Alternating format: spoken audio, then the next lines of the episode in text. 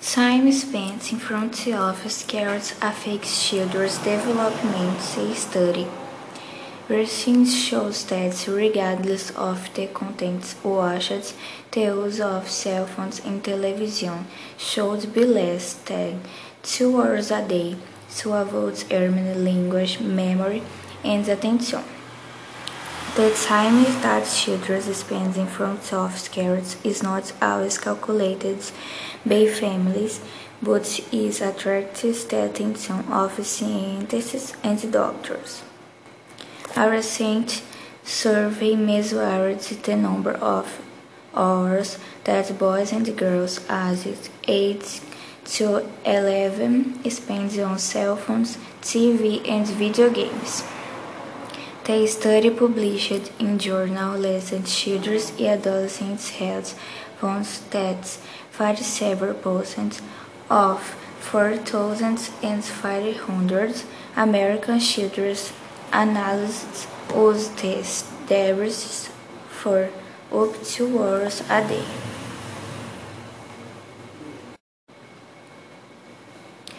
Scientists also measured children's cognitive development in areas such as language, memory, and attention.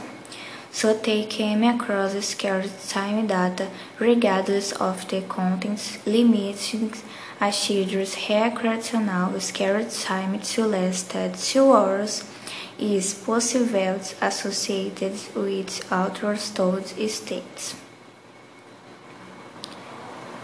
of scared less exposed, children will be to other important experiences to build his brain architecture, says Liubiana de president of the Science Department of Pediatrics of Development and Behavior of SBP.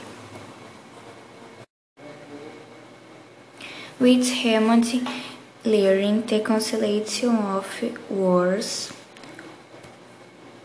wars, sports, and social isolation, children are currently exposed to unprecedented levels of time.